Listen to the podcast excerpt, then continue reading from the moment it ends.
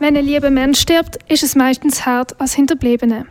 Aber wenn jemand Suizid begeht, leiden die Hinterbliebenen meistens noch mehr. Als Hinterbliebene machst du dir vielleicht sogar Vorwürfe und denkst, dass es hättest können verhindern Zurzeit findet die Ausstellung Leben was geht, Suizid im Gespräch statt. Die Debbie Bossard hat sich informiert und vom Initiator Martin Steiner erfahren, wie er auf die Idee gekommen ist, das sensible Thema in der Ausstellung zu behandeln. Für mich ist es immer wichtig, dass ich aus einem autobiografischen Teil kann auch arbeiten kann. Und weil das Thema mich zweimal begleitet hat, mit 28 und danach mit etwa 41, irgendwo ist es dann wie so ein bisschen das ich sage, ich wollte eigentlich mal das Thema genauer anschauen und in einer Projektarbeit auch für mich nochmal so ein bisschen genauer unter die Lupe nehmen und dann an der Öffentlichkeit zeigen. Bei einer Ausstellung gibt es so viele verschiedene Möglichkeiten vom Angebot.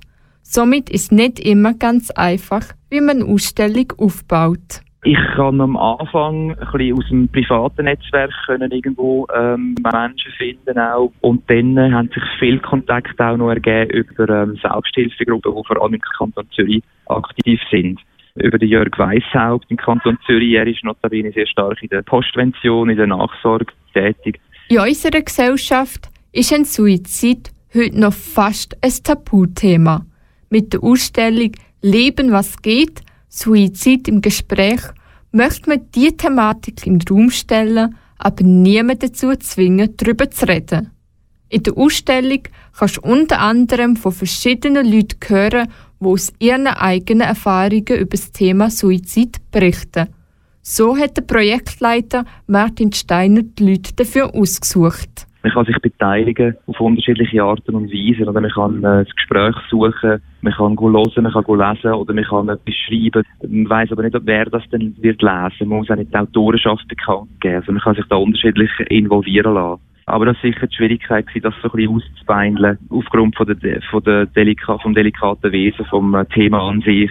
Wenn du selber betroffen bist oder dich gern mal mit dem Thema Suizid beschäftigen möchtest, ist die Ausstellung ein Besuch wert.